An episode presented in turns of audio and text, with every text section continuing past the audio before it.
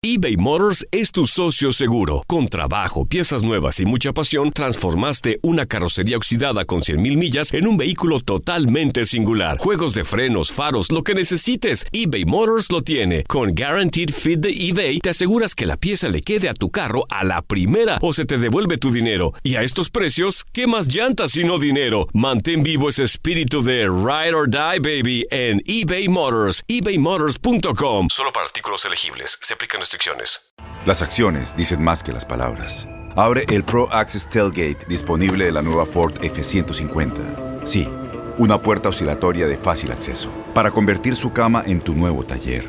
Conecta tus herramientas al Pro Power Onboard disponible. Ya sea que necesites soldar o cortar madera, con la F-150 puedes. Fuerza así de inteligente solo puede ser F-150. Construida con orgullo Ford. Pro Access Tailgate disponible en la primavera de 2024. Aloha mamá. Sorry por responder hasta ahora. Estuve toda la tarde con mi unidad arreglando un helicóptero Black Hawk. Hawái es increíble. Luego te cuento más. Te quiero. Be All You Can Be, visitando goarmy.com diagonal español. Univisión Reporta es un podcast de euforia.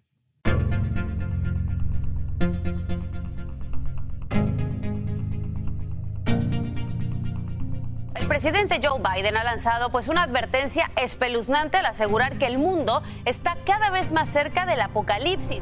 Cambio climático, guerras, pandemias y otros acontecimientos de la vida real han inspirado historias apocalípticas que nos han conquistado como el videojuego The Last of Us, ahora una serie de televisión, o The Walking Dead. El periodista y escritor Bernardo Esquinca es un apasionado de las historias sobre el fin del mundo y hoy nos va a ayudar a entender cuál es el origen de esa fascinación por las historias apocalípticas y por qué nos atrapan los dramas sobre el fin de la humanidad. El apocalipsis se ha vuelto una moneda de cambio para las religiones, pero también para Hollywood, para los libros, para el mundo editorial. Hoy es primero de febrero, soy León Krause, esto es Univisión Reporta.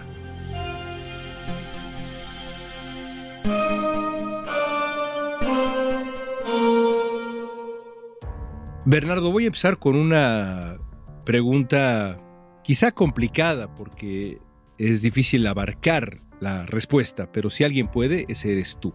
¿Desde cuándo tenemos esta fascinación con el fin de los tiempos y todo lo que eso implica?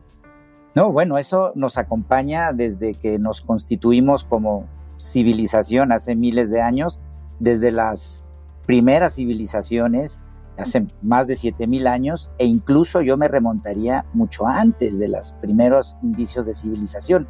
Las culturas aborígenes, como todos sabemos, viven de ciclos, ¿no? Y en las culturas aborígenes estaba muy presente el tema de que para que la vida renaciera, primero tenía que llegar la destrucción, el fin del mundo. Entonces era un ciclo constante. Apocalipsis, quizá no tan construido como ahora lo sabemos esta idea, pero sí digamos el fin de una era para que renaciera otra. Esto las culturas aborígenes siempre lo han sabido en cualquier parte del mundo.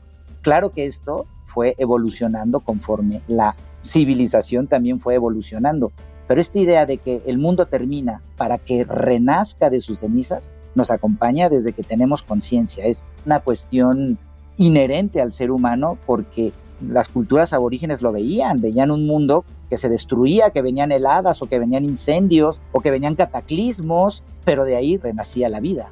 Entonces, eso ha existido siempre.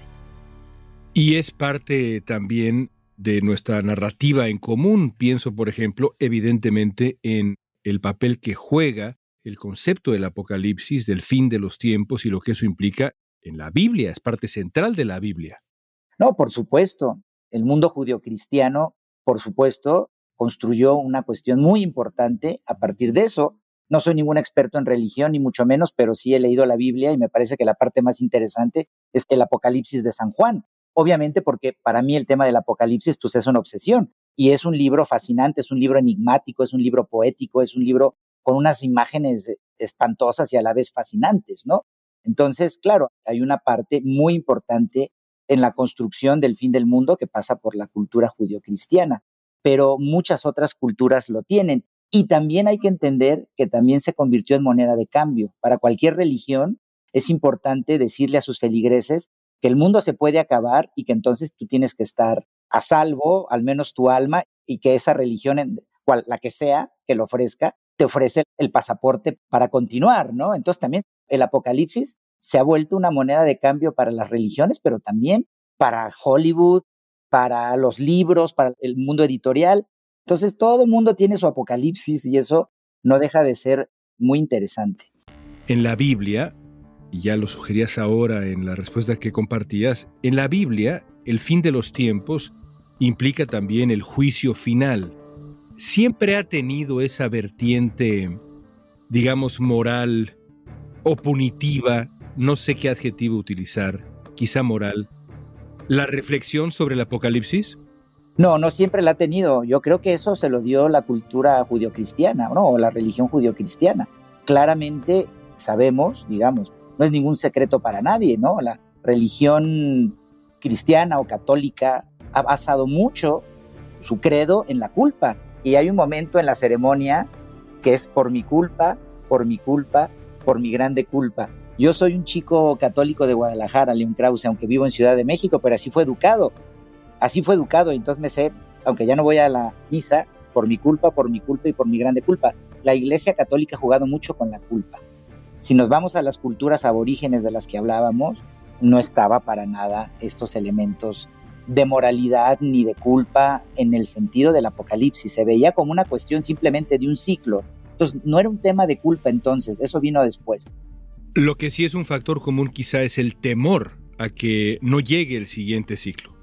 Claro, por supuesto. O sea, el apocalipsis es el miedo al final y al miedo a que el mundo como lo conocemos termine. Sin embargo, todas las culturas han metido este elemento de la resurrección de distintos modos. O sea, en la cultura judio-cristiana, literalmente, pues Cristo resurge, pero en las culturas aborígenes era, se acaba el mundo, pero renace después del cataclismo, el mundo va a continuar, ¿no? El miedo a la muerte está presente en nosotros desde que éramos homínidos, podíamos entender que alguien moría y ese alguien, como se llamara, ya no continuaba entre nosotros, ¿no? O sea, el miedo más antiguo que existe es el miedo a lo desconocido, lo dijo Lovecraft, ¿no? Y eso está desde que éramos homínidos, vivíamos en cuevas. Ese gran desconocido también es la muerte.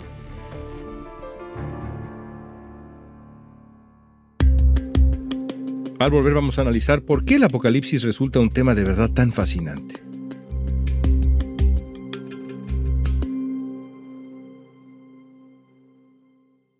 ¿Sabías que la línea 988 de prevención de suicidio y crisis ahora ofrece opciones de mensaje de texto y chat en español? Si tú o alguien que conoces está pasando por una situación difícil o por una crisis de salud mental, la línea 988 te conecta con ayuda especializada 24 horas al día, 7 días a la semana. Ahora puedes llamar o textear al 988 o visitar la página línea988.org para hablar con un consejero especializado en tu idioma. Hay esperanza. La línea 988 funciona. Tienes mucho en tus manos. Pero con solo mover un dedo puedes dar marcha atrás con Pro Trailer Backup Assist disponible. Presentamos la nueva Ford F150 2024. Ya sea que estés trabajando al máximo o divirtiéndote al máximo, esta camioneta te respalda porque está hecha para ser una parte indispensable de tu equipo. Fuerza así de inteligente solo puede ser F150. Construida con orgullo Ford. Fuerza Ford. Boost Mobile tiene una gran oferta para que aproveches tu reembolso de impuestos al máximo y te mantengas conectado. Al cambiarte a Boost, recibe un 50% de descuento en tu primer mes de datos ilimitados. O, con un plan ilimitado de 40 dólares, llévate un Samsung Galaxy A15 5G por $39.99. Obtén los mejores teléfonos en las redes 5G más grandes del país. Con Boost Mobile, cambiarse es fácil. Solo visita boostmobile.com. Boost Mobile, sin miedo al éxito. Para clientes nuevos y solamente en línea, requiere AroPay. 50% de descuento en el primer mes requiere un plan de 25 dólares al mes. Aplican otras restricciones. Visita Estamos platicando con el escritor Bernardo Esquinca. Vamos a hablar ahora de literatura. Tú eres un gran autor de fantasía, de horror, de crimen, suspenso. Como escritor de esos géneros, ¿cómo explicas el encanto del apocalipsis como tema? Es que es un tema irresistible, ¿no? O sea, imaginar que el mundo como lo conocemos se va a acabar, literariamente tiene muchísima madera de donde cortar, como se dice. Eso viéndolo literariamente, yo pues toda la saga Casasola que tengo, que es mi detective, que vive en la Ciudad de México, siempre tiene que salvar a la Ciudad de México en cada libro del Apocalipsis. Pero digamos, desde la literatura, para responder más exactamente tu pregunta, ¿cómo explicar esa fascinación? Porque nos ha costado mucho trabajo construir la civilización y mantenerla. Hemos construido un mundo que está sobre un barril de pólvora y que en cualquier momento, con la guerra, con el cambio climático, con las pandemias, etcétera, en cualquier momento se acaba, ¿no? Entonces, la gente lo sabe y cada vez más que el mundo se puede acabar en cualquier momento. Yo me acuerdo en Guadalajara cuando era adolescente, cada determinado tiempo se anunciaba el apocalipsis. Sea, cada tiempo era, no, pues que ahora sí se va a acabar el mundo, ¿no? Entonces, yo me acuerdo que una vez me despedí de mi familia porque iba a ir al parque a jugar y dije, bueno, pues se va a acabar el mundo, pero yo voy a ir al parque a jugar y pues si no los veo, pues mucho gusto, ¿no? Entonces, hemos vivido con eso en nuestra cabeza. Y ahora ganó el Atlas. Ganó el Atlas, es bicampeón y ahora sí se va a acabar el mundo, porque eso parecía realmente imposible. Pero lo que te quiero decir, León, es que... Creo que está en la Biblia eso incluso. Está en la Biblia, por supuesto, en el Apocalipsis. Pero lo que te quiero decir es que si yo te hablo de que yo crecí en los años 80 en Guadalajara y ya estaba este tema ahí, la mercadotecnia, el cine, la publicidad, la religión, han comerciado con esto a tal grado que sí, lo han metido en nuestra psique. Ahora, desgraciadamente, lo que pueda parecer de literario del apocalipsis ya no es literatura, ya es una realidad. Lo vimos casi. El mundo como lo conocíamos se acabó tras el COVID. Ya no es el mismo mundo de antes. Eso es un apocalipsis. No tiene que significar que literalmente se acaba la civilización, sino que ya no es el mundo como lo conocíamos. The Last of Us es uno de los ejemplos más recientes de la gran aceptación de las historias sobre el fin del mundo. Su origen es un videojuego muy famoso y su adaptación a la televisión ha sido un éxito. We will not fight a war against Russia in Ukraine. Direct confrontation between NATO and Russia is World War III. El presidente lanza una estremecedora advertencia sobre los peligros de las amenazas nucleares de Vladimir Putin. Algunos analistas atribuyen su gran popularidad a que justo ahora el público está familiarizado con la idea del apocalipsis debido a los rumores de una posible tercera guerra mundial o también por la pandemia reciente.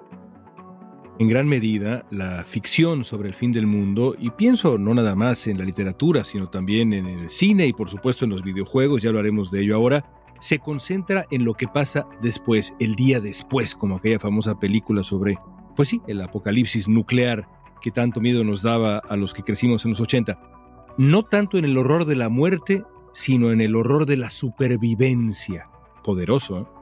Exactamente, no, claro, porque pues, si te mueres, pues ya en el apocalipsis te moriste y ya no hay nada que hacer. Claro, es el horror del que sobrevive en este mundo nuevo, desconocido y amenazante. ¿no? Pienso también en esta saga de películas, sobre todo la primera y la segunda de Terminator, de James Cameron, que son genialidades en su género, ¿no?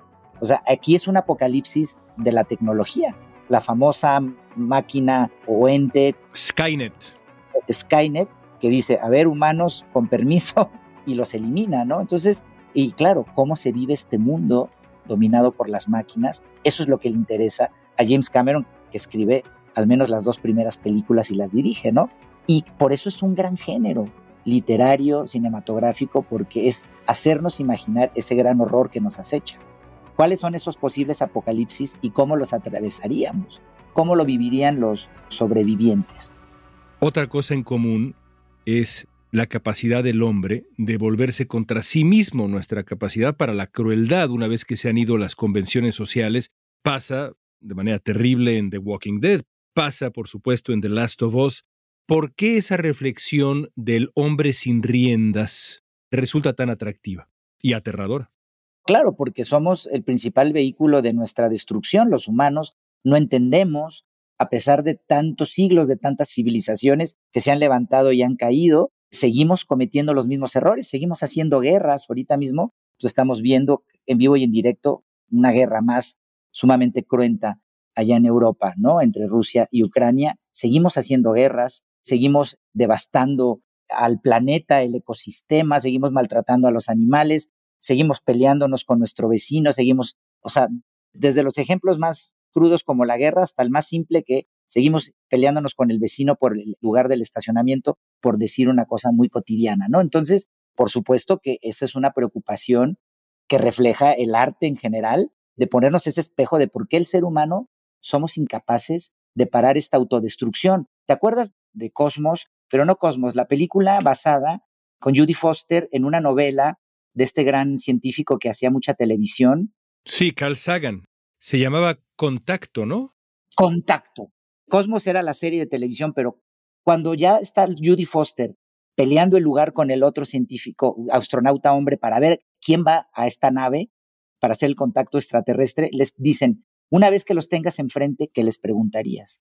El hombre muy inteligentemente dice, les preguntaría si existe Dios.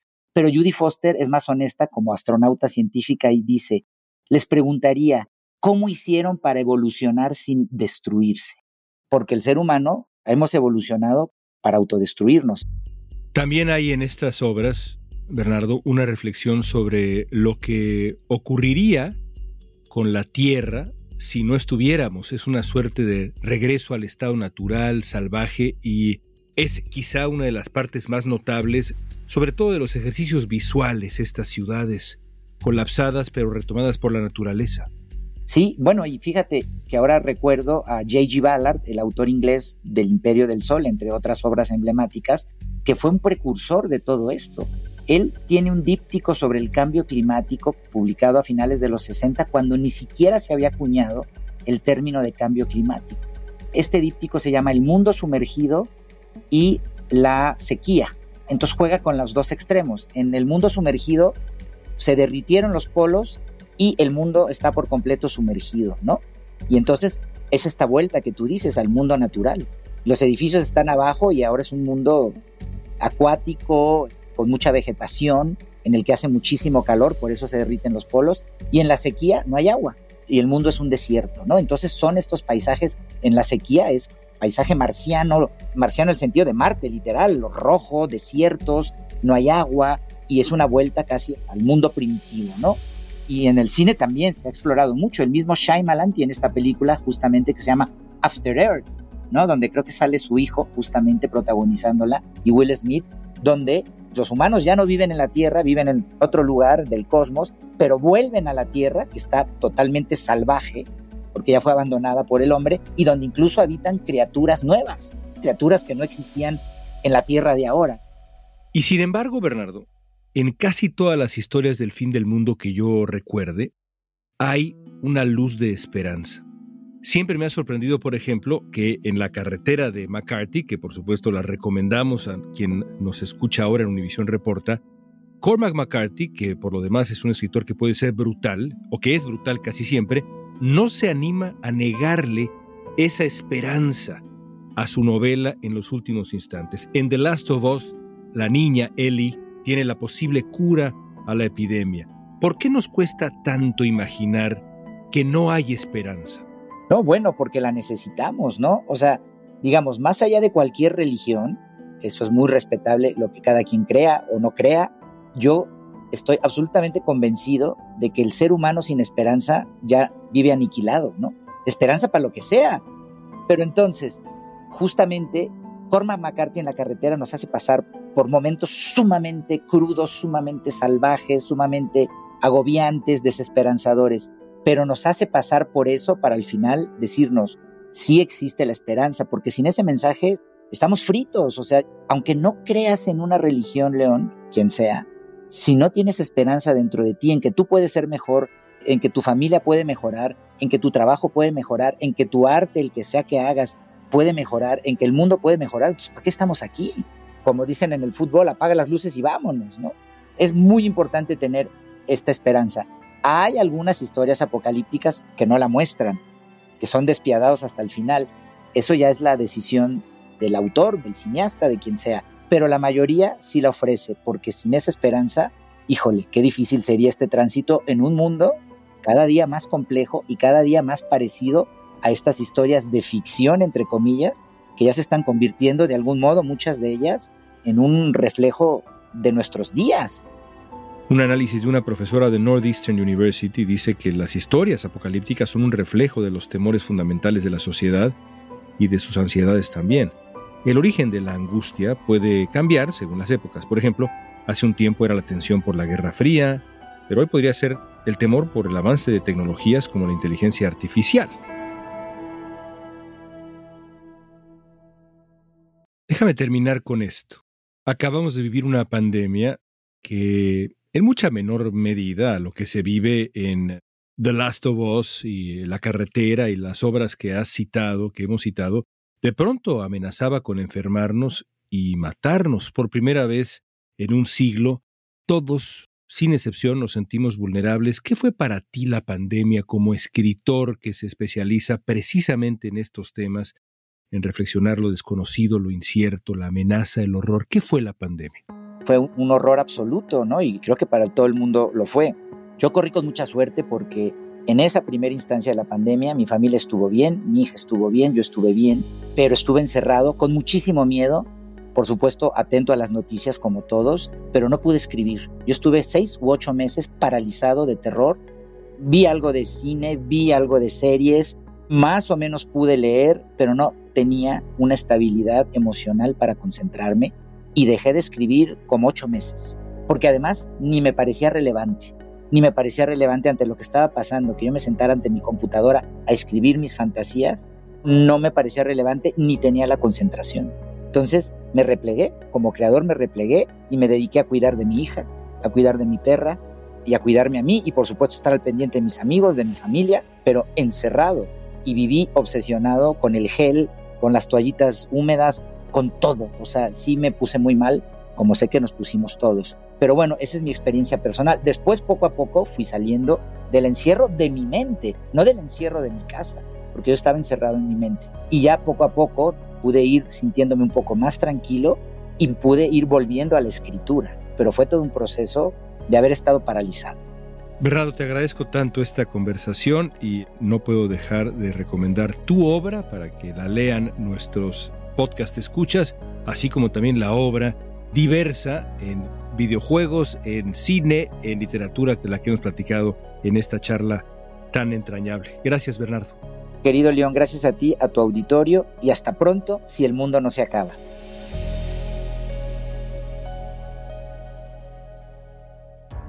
El reloj del juicio final es un instrumento que de manera simbólica muestra qué tan vulnerable es el mundo a una catástrofe causada por los humanos. Cada año, el comité de científicos que dirige este proyecto ajusta ese reloj mientras más se acerca a la medianoche, eso quiere decir que el fin del mundo, de la humanidad, está más cerca también. Este año el reloj tuvo un gran avance y hoy estamos a solo 90 segundos simbólicos del apocalipsis. Según los científicos, la razón principal es la amenaza de una escalada nuclear en Ucrania. Sí, las cosas.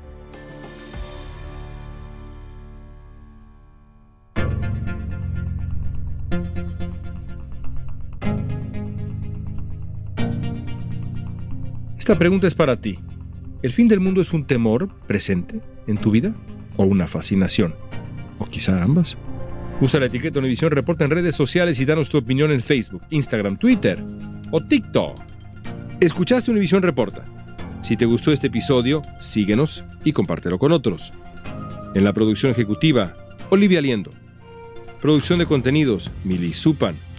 Asistencia de producción, Natalia López y Jessica Tobar. Booking de nuestros invitados, Oía González. Música original, Carlos Jorge García, Luis Daniel González, Jorge González. Yo soy León Krause. Gracias por escuchar Univisión Reporta.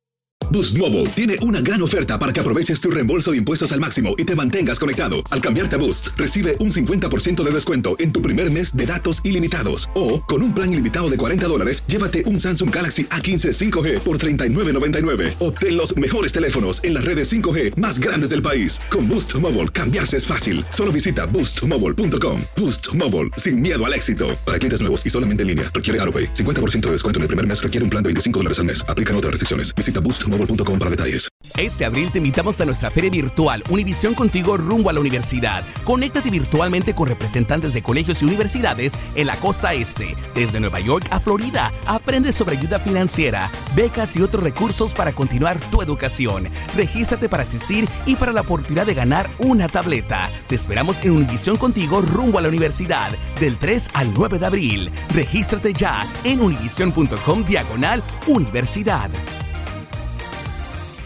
Get ahead of postage rate increases this year with Stamps.com. It's like your own personal post office. Sign up with promo code PROGRAM for a four week trial plus free postage and a free digital scale. No long term commitments or contracts. That's Stamps.com code PROGRAM.